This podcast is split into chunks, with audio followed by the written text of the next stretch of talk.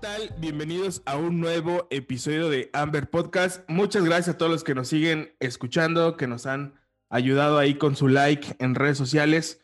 Y bueno, el día de hoy tenemos a un invitado que ya, este, pues todo, toda la gente nos lo estaba pidiendo.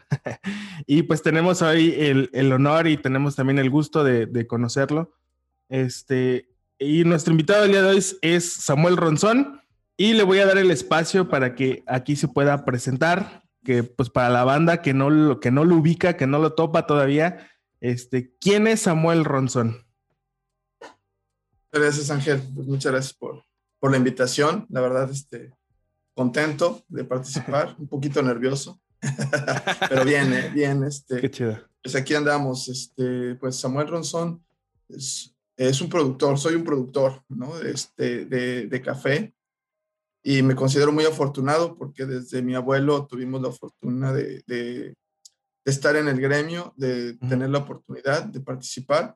Sin embargo, también es importante decir que mi reconexión con el café, de una forma ya seria, digámoslo así, se da hace eh, del 2017 para acá. Entonces eso ha sido muy interesante, como a pesar de haber estado en el tema del café, lo enfoqué diferente hace unos años apenas.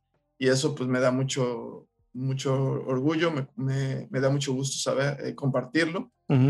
Y bueno, eso es, actualmente pues eso me estoy dedicando al 100% al tema del café, ¿no? Después de muchas aventuras que tuve a lo largo de la vida, este, en lo que nos hemos reconectado de, de manera actual es en el café, en la producción de café. Este, estuvimos en su momento en, en la parte turística y curiosamente eh, el café era el producto estrella y no lo quería aceptar hasta años después. Pero siempre el café me había dado de vueltas. Entonces, eh, hasta que ya por fin, después de unos años, decidí aceptarlo. Oye, entonces, bueno, dices que eres tercera generación, ¿no? Se puede decir abuelo, papá, y bueno, ahora tú, ¿no? Correcto. Este, antes del 2017, o, sea, ¿tú has estado en la finca siempre todo el tiempo o, no estaba en tus planes o, siempre fue como tú te vas a encargar, no sé? ¿Cómo fue eso?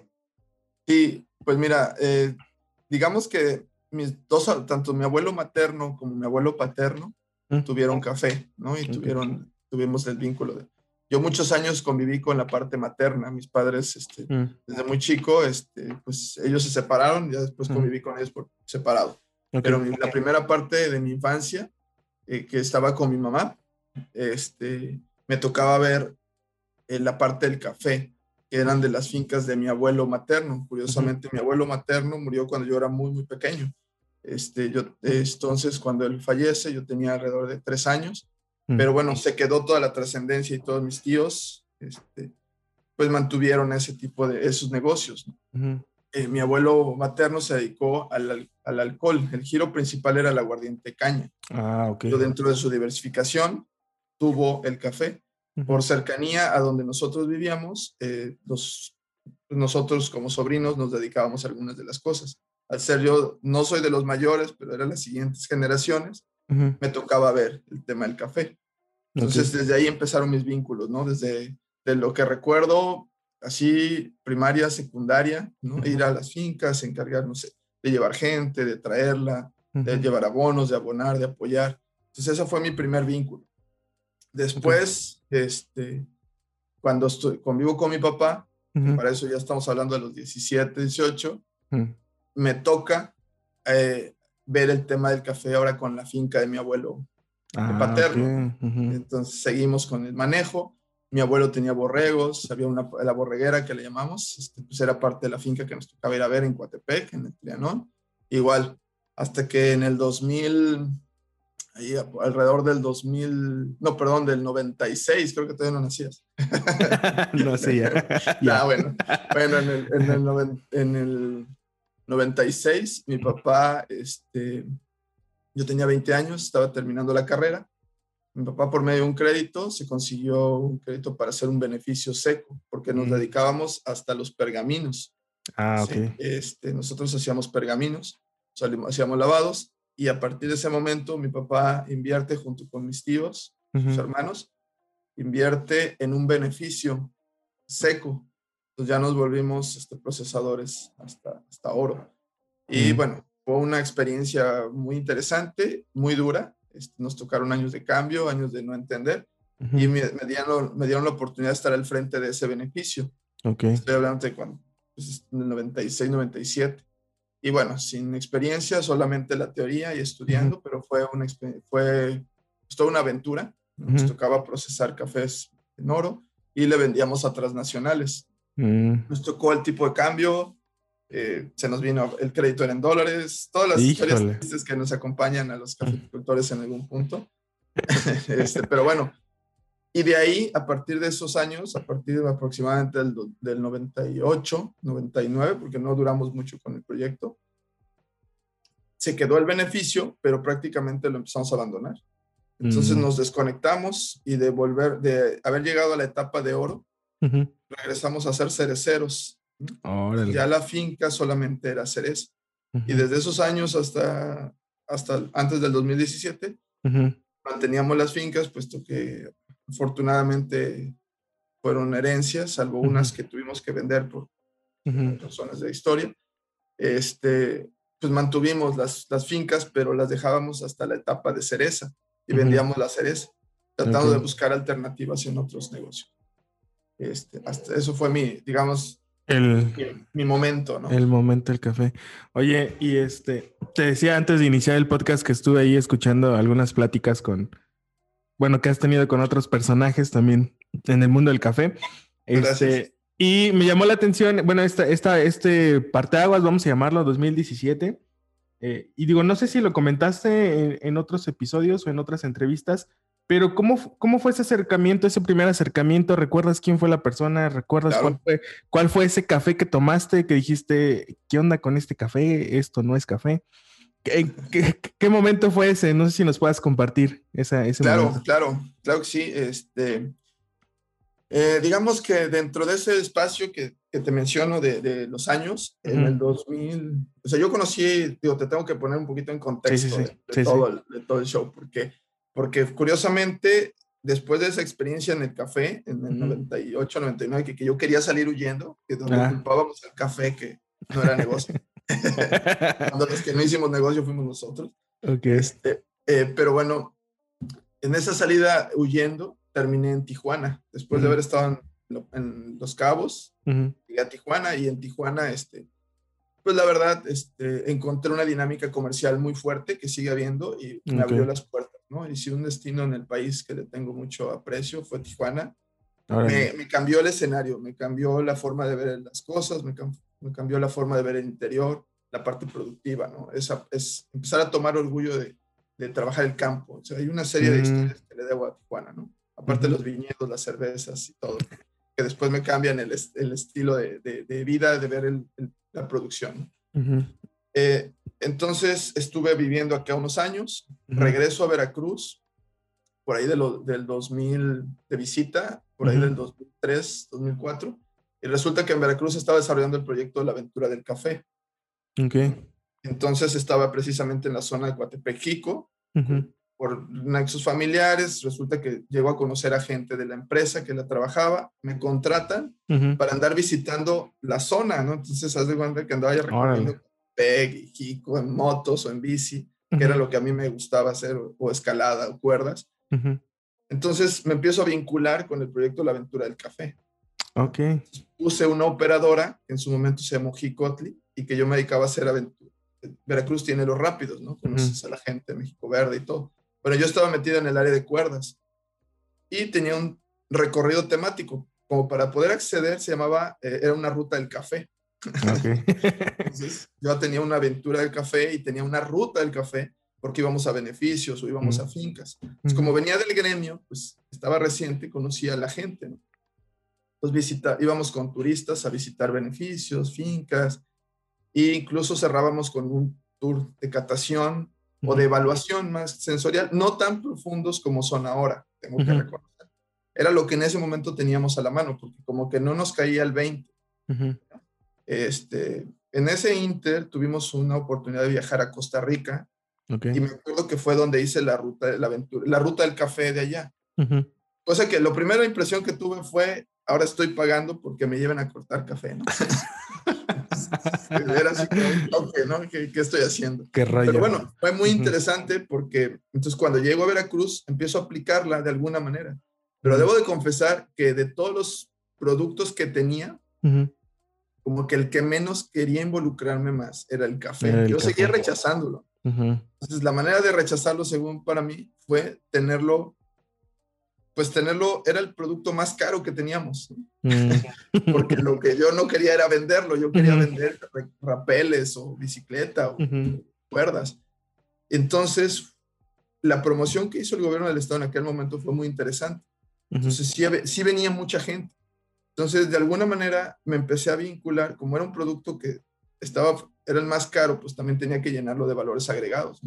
Entonces, este, empecé a tener acceso a mercados muy interesantes de alemanes, recuerdo de chef, tuve tours de, de, este, de, gente de Ciudad de México que venía, con, que venía buscando cosas muy puntuales. ¿no? Okay. Era muy interesante porque yo podía cubrir hasta cierta parte, hasta la finca, uh -huh. pero la parte gastronómica, la parte sensorial, nos quedábamos cortos. Te estoy hablando del 2004, 2005, uh -huh. o sea, no había ese desarrollo en nuestra región todavía y uh -huh. empieza a descubrirse pero en aquellos años mm, recuerdo un tour de pasteleros que querían hablar de maridajes, ¿no? Uh -huh. Que querían saber qué onda con los maridajes para recomendar pasteles. o sea, cosas muy interesantes que, que, desafortunadamente siento que nos quedamos cortos, ¿no?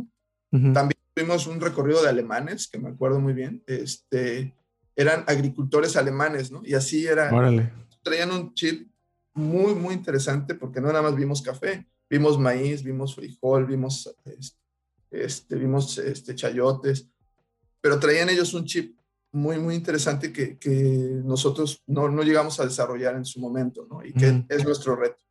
Entonces, con ese contexto se lleva ese proyecto, ¿no? E, insisto, no era mi mejor producto turístico, mm. pero era el que satisfacciones personales me daba de una manera increíble. Uno de mis, tuve clientes que me volaban la cabeza, ¿no? Con sus comentarios, con sus experiencias eh, pintores, este, bueno, eh, una serie muy, muy interesante con el tema. El vínculo que, ten, que tiene el café con esa parte eh, este, creativa es uh -huh. increíble, ¿no? Pero bueno, en general, este, con, se hace un break de nuevo, razones ajenas, uh -huh. y termino en Tijuana de nuevo. ¿no? Okay. Entonces, estando en Tijuana, por ahí de los 2016, 2017 que regreso, este, escucho de una empresa que se llama Catando Ando mm. y una de las personas de Luis Murillo. Uh -huh. este, me acuerdo que estaba haciendo los recorridos y empecé a seguirlo sin conocer. Te juro que me dio mucho gusto ver que había cerrado un círculo que nos había faltado. O sea, fue algo que, que en su momento no logramos desarrollar esa parte sensorial. Uh -huh. Me acuerdo que lo seguía y en algún momento le escribí para felicitarlo porque sin conocernos, uh -huh. pero te juro que me dio mucho gusto porque yo recordaba la, la, expresión de la gente que venía, que se maravillaba con el uh -huh. tema del café, pero que no alcanzaba a cerrar, ¿no? O sea, uh -huh. ah, está increíble, los, los cafetales, los ríos, ¿verdad? Y tomaban el café y era así como... Rayos. Ahí, algo, algo está pasando, ¿no? Este, pero bueno, parte del... Se da ese círculo y conozco a Luis, lo felicito, ah, no, qué bien, Luis siempre muy amable, sensible. Mm. Y resulta que él tenía un viaje a Tijuana en esas fechas. Ah, mira. Tijuana. Mm. Entonces se da la idea de ah, pues, a ver si nos conocemos y va. Pues resulta que viene a Tijuana un, a, a algo que se llama, bueno, se, llama, se llamaba o se llama porque no sabemos si va a continuar por el uh -huh. tema pandemia, pero era un evento gastronómico, el Baja Culinary Fest. Ok. Entonces Luis vino a dar una charla de, de café, precisamente. Y bueno, viene, no, buscamos la manera de coincidir después de la charla. Lo saludo, me empieza a platicar del café de especialidad, bien emocionado. Te juro que le decía, no creo. ¿no? Eso. O sea, puntos, no tenía ni idea que eran los puntos. Uh -huh. Me invita, a, fuimos a Sospes, fuimos a, empezamos a probar cafés, pero no acababa de entender. Uh -huh. Me invita a catar cafés y después de haber tenido un beneficio, la oportunidad, no había catado los cafés. Sí entendía lo que hacían, uh -huh. porque había gente que lo hacía en su momento, pero yo personalmente no lo había hecho desde ese punto de vista sensorial, uh -huh. por historias cómicas en su momento, ¿no? que era un tabú. Pero bueno, eh, me invita a una catación a Excelso con Humberto Martínez este, y llego a, pues me, me, invitan y pues, ay, vamos a catar. pues, ¿saben qué? Nunca he catado. Sí, pues explícame qué tengo que hacer. Humberto muy, muy bien, muy accesible. Me acuerdo que me explicó ahí dos, tres cosas muy, como para percibirlo de una manera muy clara. Y empecé a probar eh, cafés. Pero lo, lo, que recuerdo, que no es que me haya, o sea, digo, sí he tenido algunos cafés memorables, pero lo que más recuerdo de esa evaluación, de esa captación, fue que no entendí lo que hacíamos con el café. O sea, hasta ese momento, que entender los defectos que podríamos provocar o atributos, pues no lo habíamos hecho porque no habíamos desarrollado, o yo no había desarrollado un parámetro. Entonces, en ese momento, al estar evaluando, estaba entendiendo que había que comparar y que había que evaluar y que había que saber de qué, cuál era tu punto de partida. Entonces, de lo que me volaba la cabeza no eran los sabores que, que no te podía decir que encontré frutas, fresas, no, sino las cagadas que habíamos hecho en su momento. al dejar de secar correctamente o al fermentar, o sea, mi, mi, tema se fue hacia la producción y de la calidad, de entender el por qué nuestros lotes de pronto presentaban esa inestabilidad, por qué de pronto nos castigaban precios o por qué nos premiaban. No tenía yo, no sabía, solamente porque era café de Jico o de Coatepec o de la región o de Veracruz. No, o sea, no nos habíamos tomado el tiempo de probar y entender y evaluar. Entonces fue así como, ¿qué hecho? No? Pero bueno, fue, eso, eso fue como lo que me conectó hacia, y fue, ¿sabes qué? Nunca lo hicimos. O sea, yo, yo nunca lo hice. Sí teníamos a alguien que lo hacía y era su trabajo, pero yo como productor, como responsable, no lo hice. Entonces dije, tengo que hacerlo. Entonces mi tarea fue esa y desde ahí me empecé a vincular a entender ¿no? y a probar y a probar y a probar. O sea, entender buenos y malos y qué pasa si fermentas bien y qué pasa si fermentas mal y a qué sabe un y a qué sabe un primera, un segunda, un desmanche. O sea, a incrementar ya, si le queremos poner palabras bonitas, ¿no? Como empezar a entender y a registrar, ¿no? Tu, memoria sensorial y entender, ¿no? Ay, ¿no? Entonces, eso fue como lo que, esas son las personas, las dos personas, que, que me, me vincularon de nuevo a esto, este, independiente de su pasión personal. O sea, yo antes de entender o de quererme ir por la parte emocional de, lo, de la especialidad, que claro, es su gran valor. Primero era entender qué tenía, cuál era mi origen, ¿no? Y, por qué mi café podría tener o no un potencial. Entonces se da un primer viaje a Veracruz y lo primero que hizo fue una finca que se llama El Rinconcito en Jico, que yo la tenía abandonada que era mi responsabilidad, pero pues, ni la veía. Y fuimos a un borboncito a recoger unos cafecitos en julio, pues, unos quitos, a hacer gramos de taza y a probar y te das cuenta y dices, pues, o sea, si esto lo trabajas correctamente, ¿cómo va a evolucionar? Entonces así fue como me, me vinculo de nuevo, este, bajo una perspectiva totalmente distinta, ¿no? Posiblemente más de reflexión, ¿no? De, de, claro, este es el negocio, espérate, hay que ver qué se hizo bien o qué se hizo mal. Sí, y yo, y yo, yo creo que, bueno, digo, ahorita que tú dices, no, o sea, tanto tiempo que estuviste en el café y fue hasta el 2017 que probaste, ¿no? Que empezaste a catar y a cuestionar muchas cosas. Entonces, digo, yo pensando un poquito, digo, yo trabajo con algunos productores, de hecho aquí en, en, Morelos estoy trabajando con un productor, eh, eh, una pequeña finca, y esa importancia que tú dices, ¿no? De que puedan probar y que tengan un punto de referencia de decir, esto pasó por esto, ¿no? Y yo creo que puede ser como, eh, digo, desconozco si hay cifras o si hay números que, que digan, ¿no? ¿Cuántos de los productores que están en México han probado su café, ¿no? O sea, han probado el resultado, obviamente después del tostado, después de, de todo el proceso, pero creo yo que no son muchos, ¿no? No son muchos los productores que prueban el resultado del café y que tienen como quizá también hasta las herramientas, ¿no? Para poder empezar a, a ver un, un, resultado o un avance. Entonces, este, digo, me parece muy interesante esto, Samuel. y dentro de, bueno, pues pasando este, este momento 2017, empiezas a retomar eh, esta parte del café. ¿Y, ¿Y, qué pasa después? Porque veo, digo, me, me, puse a revisar un poquito tus redes sociales y hay muchos experimentos y este y el otro.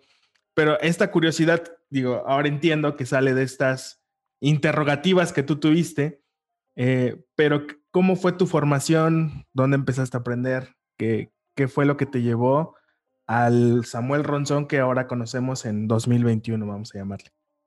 Gracias, Ángel. Eh, sí, sí quisiera, quisiera retomar un poquito nada más el punto que tocaste antes, que se me hizo muy, muy, muy interesante y un área de oportunidad.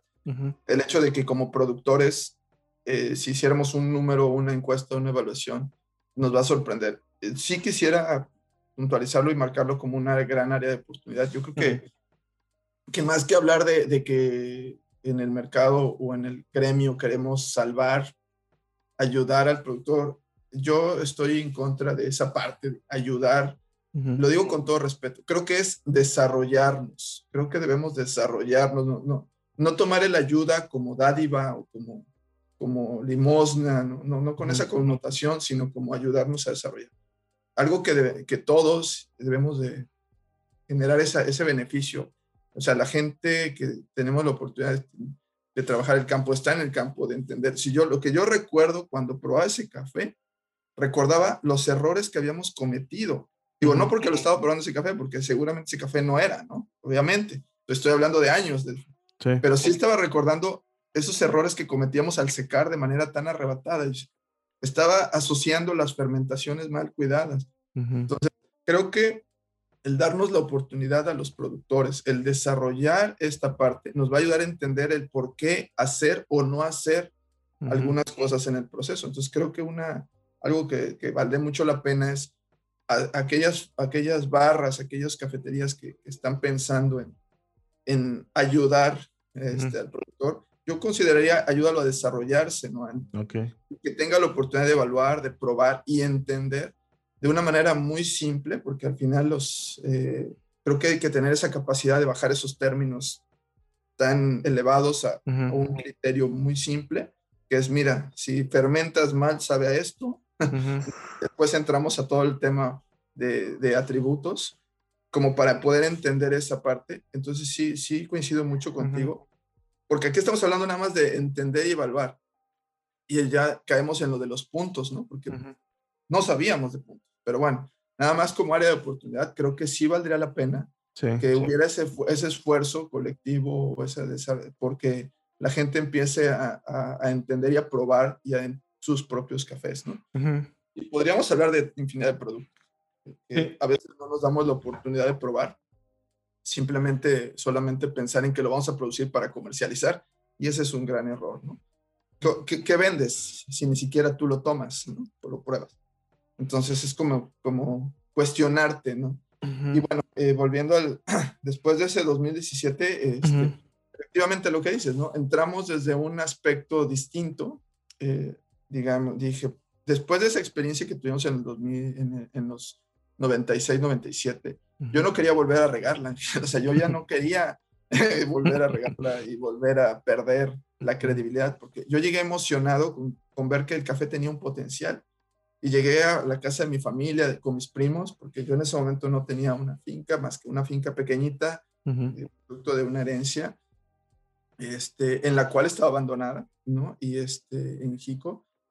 Entonces yo llegué a hablar con mis tíos y mis primos, que ellos tenían las fincas más grande, digo, oye, podemos hacer esto, podemos experimentar, quisiera saber qué pasó, cómo, a qué sabe una variedad, a qué sabe otra variedad.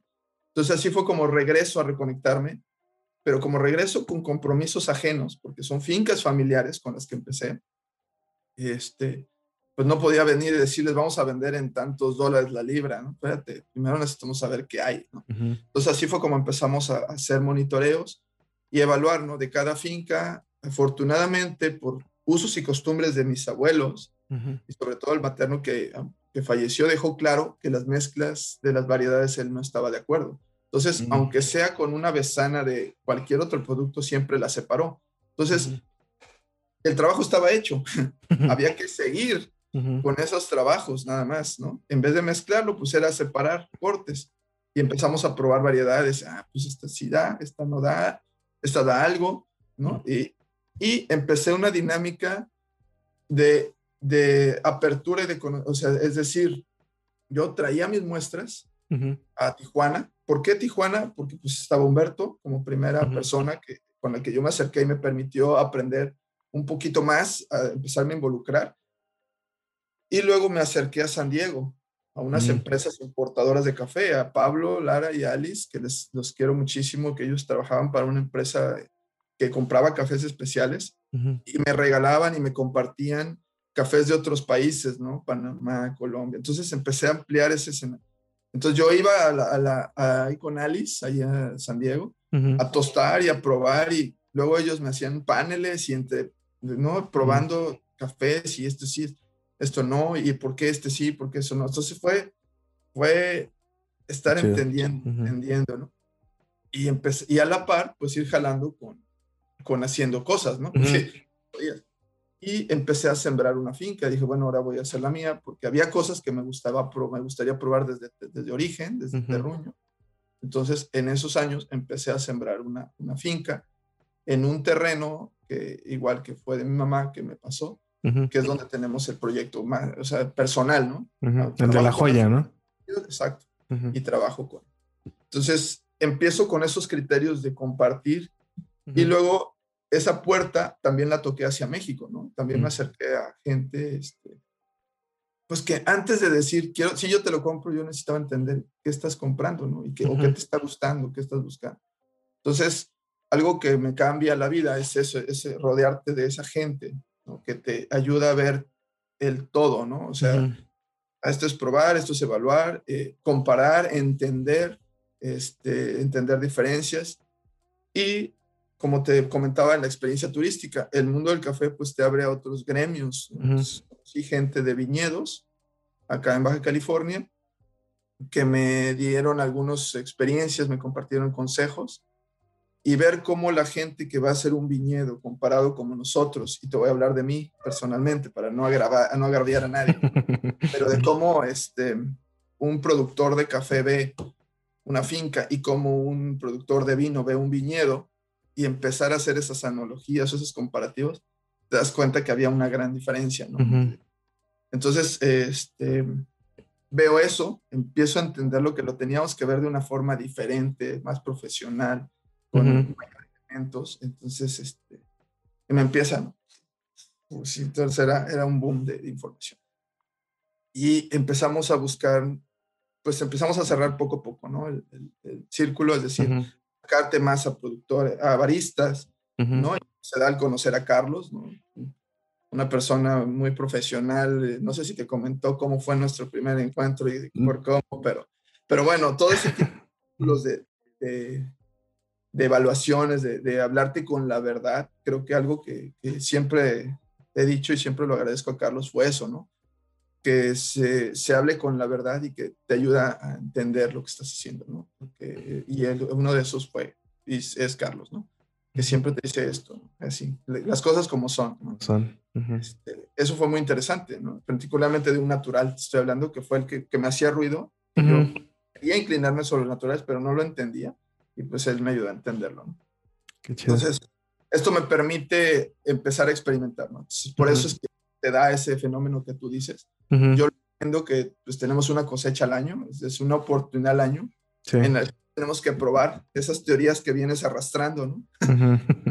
Probarlas para tomar una decisión porque ya se acerca el siguiente, ¿no? O sea, tenemos que proceder muy rápido, por eso es que empezábamos con muchos experimentos, pequeños lotes, en tratando de entender para saber qué va a ajustar y qué variar.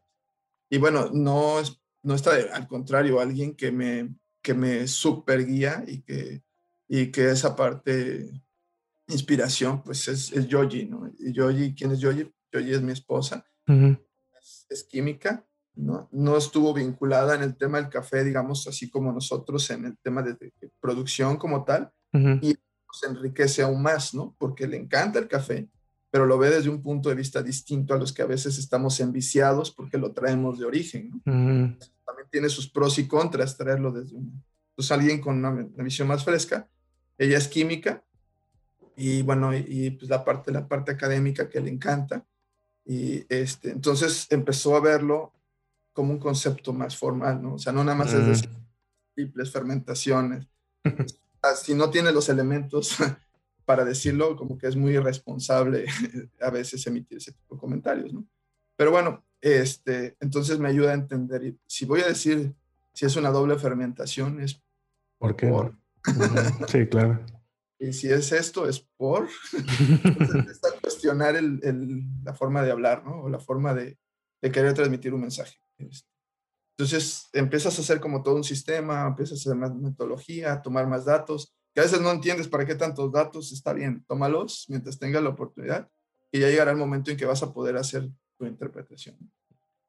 Ok, oye, oye Samuel, eh, me salió aquí una pregunta de esta, de, esta, de esta relación que tuviste o este acercamiento que tuviste con productores de, de vino, o bueno, dentro de los viñedos.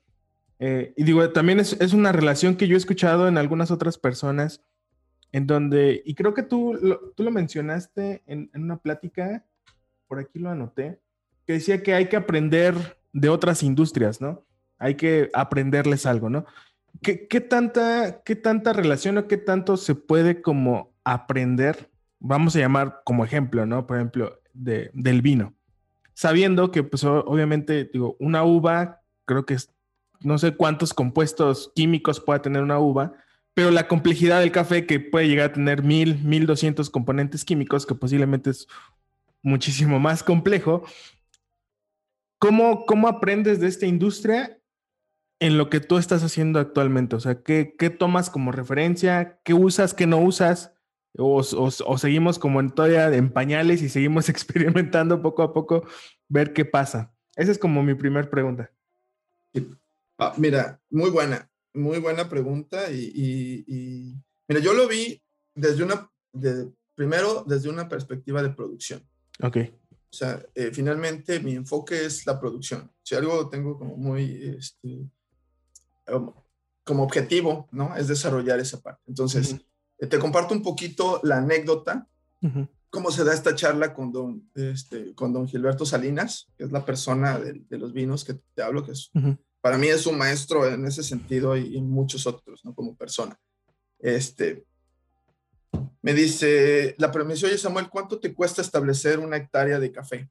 Aproximadamente, más o menos, ¿no? Este, es decir, ya tienes la tierra, vas a sembrar café, más o menos cuánto te cuesta, ¿no? Le dije, pues alrededor de 40, 50 mil pesos por hectárea, ¿no? Más o menos, dependiendo. Ok. Eso es lo que te cuesta establecerla. Dice, ¿sabes cuánto nos cuesta a nosotros establecer una de uva? Dice, pues algo así, eh, como 50 mil dólares, ¿no? Dependiendo las variedades. Entonces, ¿qué hacemos? Nuestra finca, nuestro viñedo lo dividimos en un cuadrante, ¿no? Entonces, cada cuadrante, evaluamos cada metro prácticamente donde vamos a poner para saber qué tipo de uva vamos a meter y qué condiciones vamos a tener ahí, si tenemos agua, la, el sol, el polvo. Entonces, y bueno, en estas áreas que son las áreas más golpeadas posiblemente, ya a lo mejor ya no estoy usando las palabras correctas, te estoy diciendo lo que yo fui interpretando, pero a lo mejor en esta zona que tengo más polvo, que tengo en la tierra un poquito más triste, más, más pobre, pues siembro una uva de una, una calidad comercial, que es la que mm. voy a usar para venderle a aquellos aquellos viñedos que hacen vinos de mesa y que compran, y, pero las uvas de mejor calidad las voy a sembrar en estas áreas donde tengo las condiciones idóneas para esa variedad. Y entonces este, de aquí voy a sacar mi vino y aquí hago... Eh, y dice, así le hacen en el café. Entonces... Entonces, sí, más o menos, así más o menos. Casi. Muy similar, muy similar. Entonces, ya desde ahí, ¿no? Es como, tenemos algo que aprender ahí, totalmente. bastante, muchísimo. Totalmente. No, o sea, ¿cómo entonces dices, es cierto? O sea, lo más difícil que yo tendría que hacer en una finca es cambiar la orientación del sol o es cambiar este, cómo, ah, sí, creo que necesito que entre de este lado el sol este, para que me funcione. Entonces a veces es como estudiarlo desde un ángulo eh, diferente, porque al final son condiciones que te van a permitir que la planta desarrolle tal o cual. ¿no? Y si vas a tener riego o si, vas a, si no vas a tener riego, si vas a tener acceso o no vas a tener acceso, si vas a tener bla, bla, bla, bla. Entonces empiezas a cuestionarlo. Desde ahí debe de haber una planeación, ¿no? Desde ahí debe haber un experimento, desde ahí debe ser una maquetación. Y si sembraste una, una, porque podríamos extendernos en este tema del vino como ejemplo, si vas a tener un varietal de, una, de un país o lo vas a adaptar, lo vas a criollar, y eso qué te va a representar, sus necesidades específicas de esa variedad en nutrición. No es lo mismo la necesidad de un típica, ¿no? Que la necesidad de un Costa Rica 95, que un marsellés, o sea, hay necesidades particulares en cada. Entonces empiezas a entender eso, que el vino lo tiene como una industria seria muy marcada, ¿no? Como por qué va a sembrar tal o cual y por qué aquí y no allá, ¿no? Este, entonces son cosas que tendríamos que aprender. Hablándote, ahí no nos estamos metiendo, sí, solamente del campo. Del campo. De la percepción como viñedo, de la profesionalización de eso. Y porque estás pensando que ese viñedo no te va a durar, o sea, no estás pensando que la producción te la va a dar a los dos años, ¿no?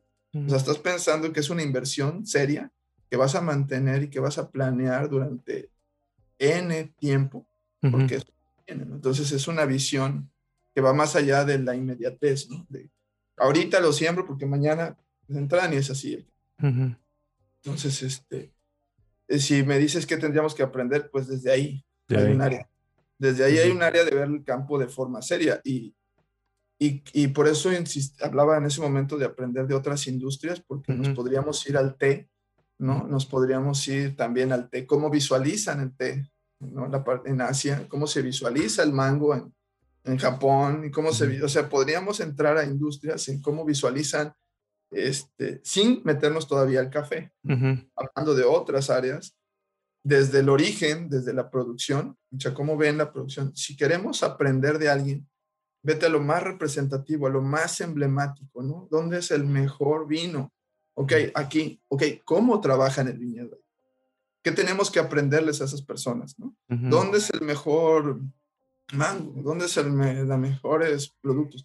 Hablando del concepto de calidad, ¿no? Y tratar de entender qué hacemos o qué no hacemos nosotros para alcanzar esos niveles de, calidad, ¿no?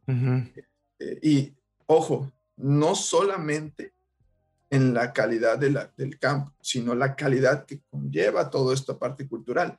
O sea, condiciones de los trabajadores de esos productos versus las condiciones de los trabajadores de nuestros productos que queremos que lleguen a esa calidad. O sea, no puedes jalar una cosa sin la otra, ¿no? No puedes tener un, si habláramos de analogías, ¿no? O sea, no puedes tener un carro, un, un 12 cilindros en un, carrito que no le cabe ni siquiera, ¿no? Entonces, este, así es como empezamos a verlo como área. Eh, como área. Yendo con el tema del viñedo, ya, si te metes a cómo se hace la recolección de la uva y cómo tratan la uva para que llegue a los procesos, eh, qué tipo de... Claro, me queda claro que hay, una, hay un concepto y que todo el mundo nos va a decir es que es distinto. Claro, hay miles de años de diferencia entre una cosa y otra, desde cuándo desarrollan el vino o la cerveza y nosotros cuándo desarrollamos el café. De acuerdo. Pero tenemos que aprender, ¿no? Hay que aprender. Entonces, este, el viñedo generalmente tiene su botella, entonces sería como decir que el café, la finca generalmente tiene su costado. Entonces, desde ahí estaríamos hablando de una diferencia, ¿no? Entonces, nos vendemos materia prima, ¿no? Generalmente los viñedos venden hasta, hasta entonces han logrado ir cerrando esa brecha, ¿no? O esa cadena. Esa cadena. Eh, nosotros tenemos otros contextos, nuestra cadena es más larga, mucho más larga, ¿no? Este, pero bueno, en el tema de fermentaciones, pues lo mismo, el, nivel de, el nivel de compromiso, el nivel de profesionalismo, el alcance de que cada uno de estos este, negocios tiene, pues nosotros deberíamos de ir entendiéndolo y aprendiendo y desarrollando, tomando, evaluando lo que nos funcione. Eh, porque no solo del vino podríamos aprender, podríamos aprender del queso, podríamos aprender del tequila, podríamos aprender de, de todos los productos, porque el tequila mismo, si quisiera tropicalizarlo, como se dice, pues tienes a los tequileros, ¿no? Como ven el cultivo de una planta que no va a producir en un día o dos días o un año. Es una planta que tienen que cultivar y tienen que manejar y tiene que tener un manejo para que nos llegue a dar una calidad. Y empiezas a desarrollar fórmulas y demás, ¿no? Para, ¿Por qué blanco? ¿Por qué reposado? Entonces también tenemos buenos ejemplos en México. Posiblemente el vino sea el más asociado por, por el concepto que tenemos el café. Pero insisto, podríamos hablar del mezcal, podríamos hablar del tequila desarrollado de esta manera este, y es un gran ejercicio. Yo creo que es un gran ejemplo. Posiblemente es un ejemplo en el que tendríamos más similitudes, muchas cosas culturales, ¿no? Pero este, como no lo conocemos, y eso es algo que tenemos que reconocer, no tenemos tanto acceso, tristemente, pero ahí hay un, un, campo en el cual hay que guiarnos. Oye, oye Samuel, dentro de tu, experiencia que has tenido observando otras industrias, aplicando estos conocimientos a, a lo que haces actualmente, eh, digo, eh, este, este, podcast lo escuchan algunos productores de café, algunos que están eh, empezando, empezando quizás sus pequeñas fincas o sus pequeñas parcelas de café. ¿Qué les podrías como recomendar en cuanto a, digo, me queda súper claro esta parte de la planeación, que digo, la verdad es que ahorita que le mencionaste dije, oye, pues sí es cierto, ¿no? O sea, es algo fundamental que posiblemente, pues no, o sea, no, no, no lo alcanzas a ver, ¿no? De primera, de primera mano. Pero, por ejemplo, para los quienes ya tienen su, su finca, ya tienen su, su parcela de café, eh, ¿qué, ¿qué recomendación podrías darles para aquellos que quieran empezar a mejorar sus condiciones o mejorar la calidad de su café o su producción, ¿por dónde, por dónde podrían empezar? Híjole, es un buen compromiso. Mira, yo creo que si no podemos de primera mano planear una finca, como a veces tienes la oportunidad, eh, yo creo que siempre hay un área para planear en el sentido que ya tengo esto, lo que tengo que hacer es evaluarlo. Mm. Entonces yo haría una evaluación. O sea, si esta es mi fin, ahorita, lo que tú acabas de decir, la gente que tenemos la oportunidad de estar en el campo, de trabajar en el campo, de, tener esa cercanía, eh, tendríamos la sensibilidad o debemos de tener esa sensibilidad para entender y observar, ¿no?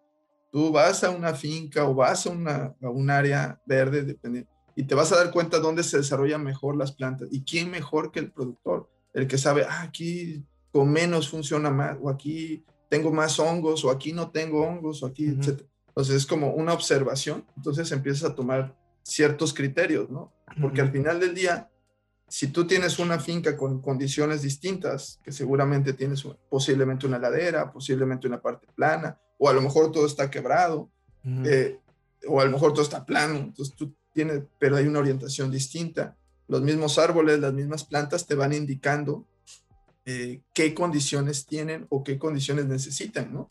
En su ausencia de, nutrientes, este, por arrastre, por agua, por lluvia, por viento. Entonces, yo creo que es una evaluación más holística, ¿no? Posiblemente algo más integral en el que, como dices, no, no vemos el aquí, ¿no? Sino te alejas un poquito y tratas de entender, ah, y bueno, ¿y cómo reubicaría entonces esto? O cómo acomodaría esta parte. si hay una oportunidad de planearlo y luego si mi superficie es de tal tamaño, ¿qué puedo hacer? No? Porque si puedo sembrar variedades que me den poquito, alta calidad, o puedo sembrar variedades de mucho volumen, pero que me... O sea, toda esta planeación también va a depender de tu infraestructura, de tus condiciones, ¿no? De tu mercado. Entonces, no es que todos vamos a volvernos este, productores de una variedad de tal, nada más, porque es la que se vende mejor. Pero si no se da en tu terreno, de entrada, o si se da, pero ¿qué necesitas para, para sacarlo? Entonces, es como entender un poquito más, verlo, o sea, yo entiendo las necesidades eh, eh, económicas que se tienen en el gremio y en general en el país, pero esto es una planeación que no va a un año, Ángel, o sea, hacer una finca no es para un año, para dos, posiblemente es toda una vida, entonces, estás hablando 10, 15 años, 20 años que a lo mejor no me tocan a mí, le tocan a mi hijo el, cosechar lo que estamos haciendo. Entonces, eh, si queremos planear una finca, no pensemos en planear una finca para, para los próximos tres años. Este, creo que hay otras cosas que puedes sembrar para una forma más rápida, como pueden ser posiblemente hortalizas y cosas así, que pueden ser más rápidas si estás hablando en eso. pero aún así también planealas. o sea, a lo que genérate una visión más holística del negocio. Este, eh, sí entiendo que es difícil, yo me acerqué, tengo experiencias de todo tipo, me acerqué a expertos y expertos, ¿no? Hay de los dos, las comillas y los del dedito arriba. Entonces, eh, lo importante es cuestionarlos, ¿no? O sea, cuestionas qué onda, ¿no? Si, ah, sí, siembra aquí, ¿por qué? Pues porque yo digo, ¿no? O por esto y esto. O sea, entonces empieza, aprende a cuestionar, porque al final vas a invertir en tu terreno, en tu patrimonio. Entonces sí tienes derecho a saber el por qué hacer tal o cual cosa. no, pues me dijo el ingeniero que sembrara esto. Ok, ¿no? Pero es tu terreno, ¿no? Al final del día, la decisión debe ir un poquito más allá de lo que me diga la gente. también entender el por qué hacemos eso. Eh, entonces, yo haría eso con estos productores que ya tienen una finca, que ya tienen, que están en el gremio, que quieren apostarle. Pues sí, seguramente lo han hecho, o seguramente deben de tener la visión hacia dónde quieren llegar. Entonces, hasta dónde vas a poder crecer en ese espacio. Vas a poder crecer, entender por qué no vas a poder crecer y cómo le vas a dar la vuelta a las condiciones, o si no se puede, puedas tener la posibilidad de transmitírselo a tu cliente. Mira, por más que quiera, ¿dónde está condicionado este espacio? ¿Qué hacemos? ¿No? Trabajemos esto. Entonces, ese tipo de, de, aspectos, no sé si eso te sirva como consejo, pero creo que algo así lo haría. Sí, está súper chido. Oye, y bueno, digo, eh, esta es por la parte de los, de los productores, pero me gustaría regresar un poquito antes de, de, empezar como la parte final de... Digo, está muy interesante la plática, pero vamos a empezar a cerrar un poquito el, el episodio. Y si no, se nos va a ir a... Sí, ¿verdad?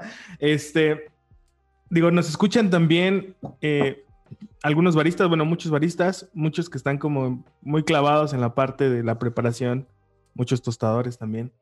Y esta parte que tú mencionabas de la comunicación que debe de haber entre el productor y pues la cafetería o la barra de café o como le quieran llamar, eh, esta comunicación, y tú lo mencionaste porque por ahí tengo una anotación también en otra, en otra conversación, de esta importancia que tiene que haber eh, de la comunicación entre toda la cadena del café, ¿no?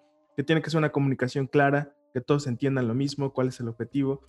Este, ¿qué, qué, qué recomendación o qué consejo podrías como darnos? Digo, porque por ejemplo yo estoy en la parte de tostado, yo, yo, yo tosto café, tengo poco tiempo, pero, ¿qué consejo podrías darnos? Decir, ¿sabes qué? Acércate con el productor a cierto punto o no sé.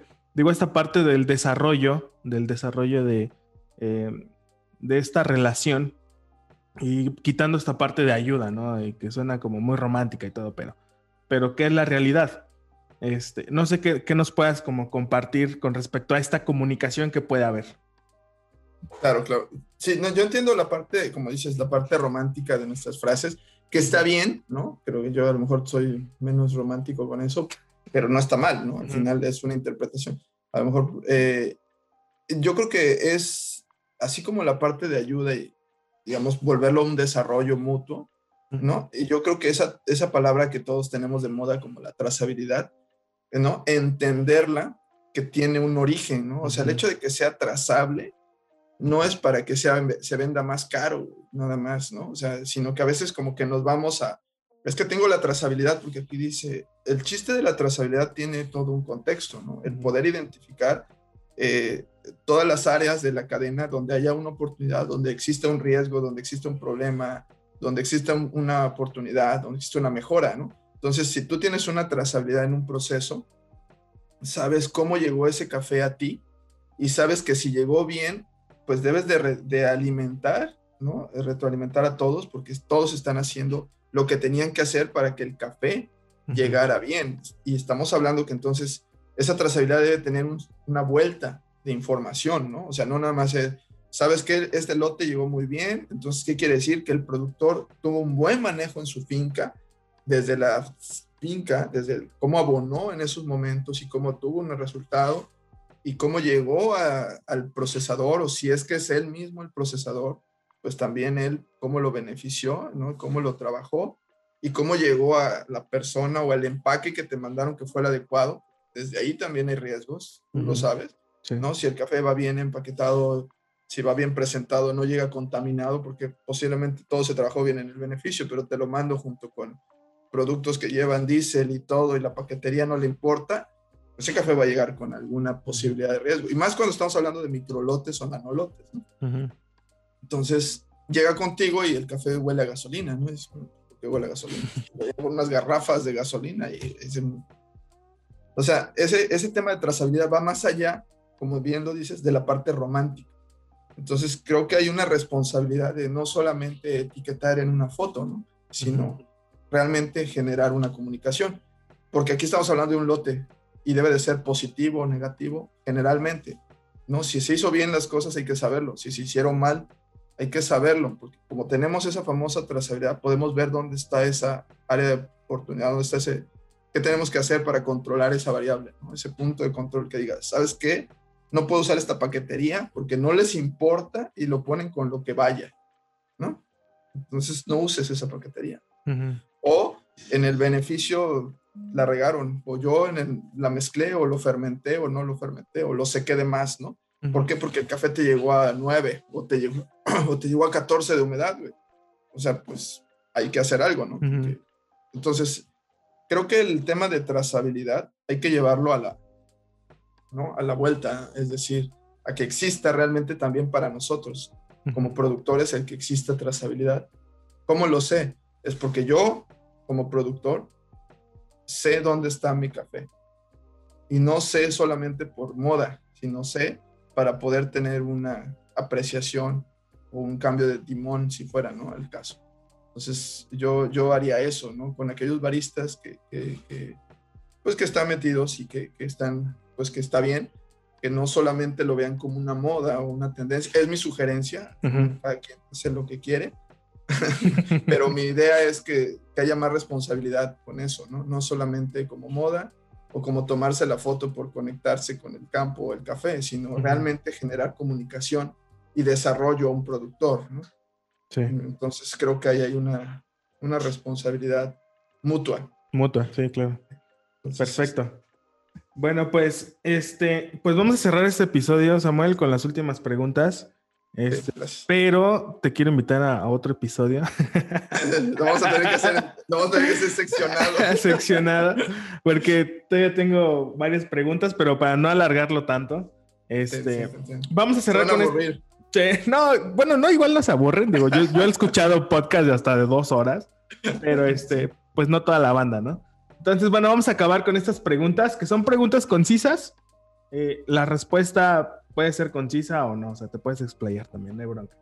Entonces, la primera pregunta es, ¿el mejor, el mejor consejo que te han dado?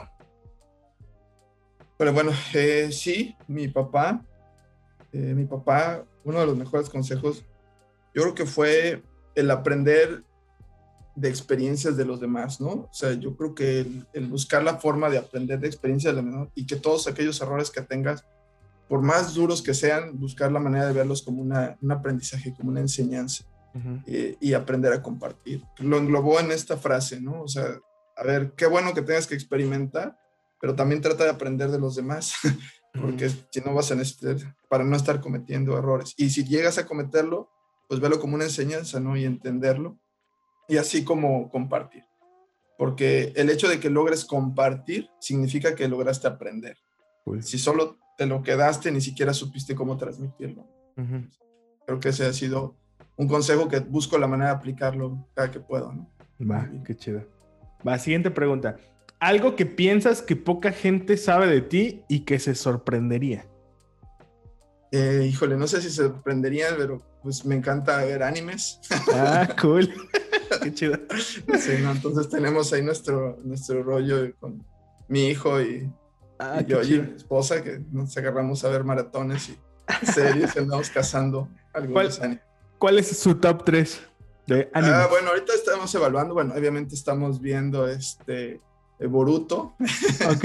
ya lo terminamos, este, estamos con, eh, perdón, estamos actuales con, con Boruto. Naruto ya lo terminamos. este, y pues tampoco se me hizo Man Demon Slayer también. Ah, está buena. Está buena. Está buena. Ok, ah, ahí luego también te pasaré algunas recomendaciones también. Por, favor, por acá nos gustan. Me fui con los comerciales, ah, y los que puedo ver con mi hijo. Ah, eso también es importante. Exacto. Va que va. Siguiente pregunta. ¿Con quién tomarías una taza de café? Si tú pudieras escoger a cualquier persona en el mundo de esta época o de otra época, ¿con quién te gustaría tomar una taza de café? ¿Y por qué? Eh, con mi, abuelo, tengo la fortuna que vive mi abuelo materno. Mi abuelo paterno todavía vive, va a cumplir 100 años, si Dios quiere, este año. Mi abuelo materno, sin embargo, falleció cuando yo era muy joven. Y con él, ¿no? Don Manuel, don Manuel Soto sería la persona con la que lo tomaría porque siento que no alcanzamos a entender su visión. Todavía escucho historias y me sorprende lo que logró y lo que quería hacer. Y muchas de las cosas que hago las hago en su memoria. Sin embargo, no lo conocí, entonces sí me gustaría, si fuera, tuviera la oportunidad de esa de, hacerlo, sin duda lo escogería él. Qué chido. Va. Siguiente pregunta. ¿Libro, película, serie o documental que ha cambiado tu forma de pensar? Híjole, libro, película, esa sí es buena. Eh, eh, te voy a decir, eh, yo creo que libros hay varios que, que me gustan. Mm, no podría tener un top, ¿no? Lo mismo las películas. Tengo muy buenas recomendaciones de películas que me hacen amigos, productores, este, como Álvaro, ¿no? Que luego me recomienda, oye, hay que ver este documental, este, me encanta. Yo creo que en esa me gustan en general todas las que hablan de un desarrollo de un producto, ¿no? Desde la historia de una katana, ¿no? Cómo hacer un saque. O sea, todo ese tipo de historias me enlazan a otras, ¿no? Mm. Entonces trato de, llegar a eso. Entonces no podría tener un top como tal, pero todo aquello que hable de cómo se desarrolla una historia este, y cómo me, me enganchan, ¿no? Este, no he podido decirte, esta es mi favorita. Y libros lo mismo me pasa, ¿no? De pronto empiezo a leer uno de, del de Noma de fermentaciones y mm. me vuela, ¿no? pero también puedo leerte, este, ¿no? Em, no sé, alguna, algunas historias que me puedan marcar, ¿no? Roba como un, ¿no? Roba como un artista. Mm. o sea, hay cosas que me cambian, ¿no? Va. En fin. Ok. Siguiente pregunta. Un aprendizaje que ha marcado tu vida sin duda esa experiencia del café, de, de, aquella experiencia de exportar, de aquellos años con el beneficio de mi papá. Esa fue la que más me marcó. Va, cool. Y por último, recomendaciones de colegas, proyectos que sigues actualmente y que te inspiran. Mira, Panamá me inspira mucho. O sea, sí, Panamá eh, me inspira mucho. Muchos, o sea, Finca Débora, ¿no? Jamison Savage, con Savage Coffee mm. son un gran ejemplo, ¿no? Son gente que me inspira. Eh, no tengo, lo conozco solo por WhatsApp, tengo un gran regalo de, su parte, ¿no? Este, y la verdad es un tipazo. Que ya tendremos el gusto de compartir unos cafés, eh, lo hemos hecho, pero ya de manera personal me gustaría. Él es un gran ejemplo.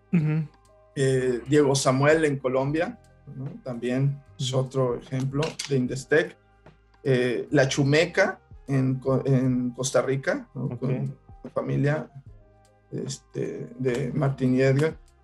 Este, son unos grandes ejemplos para mí, eh, de gente apasionada. Entonces, eh, y, de, aquí de México, pues evidentemente el trabajo de Enrique, Enrique López, pues nos ha marcado a muchos, ¿no? O sea, creo que y podría haber muchas otras personas, pero así los proyectos que se me vienen a la mente, cada uno en su contexto, cada uno en su mundo de, café y sus propios retos, pero ahorita de los países, incluso en Venezuela, estos chicos de, Trinidad, ¿no?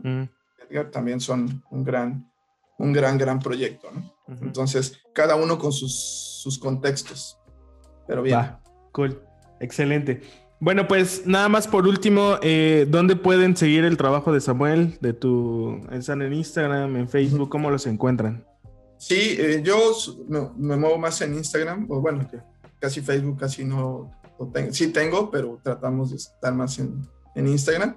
Es en, en Ronson Sam. Próximamente, bueno, estamos desarrollando la página de La Joya, ah, qué la joya.coffee pero por lo pronto ahí daremos información de cuando ya esté al aire, ¿no? También tenemos un Instagram en La Joya, ¿no? Este, pero estamos por, yo, yo empezaría por Son Sam y ya de ahí iremos actualizándonos. va que va. Pues eh, antes de finalizar este episodio, algo que quieras compartir que igual y te quedaste ahí con ganas de, decir y que no te pregunté o algo que quieres compartir a la banda en general.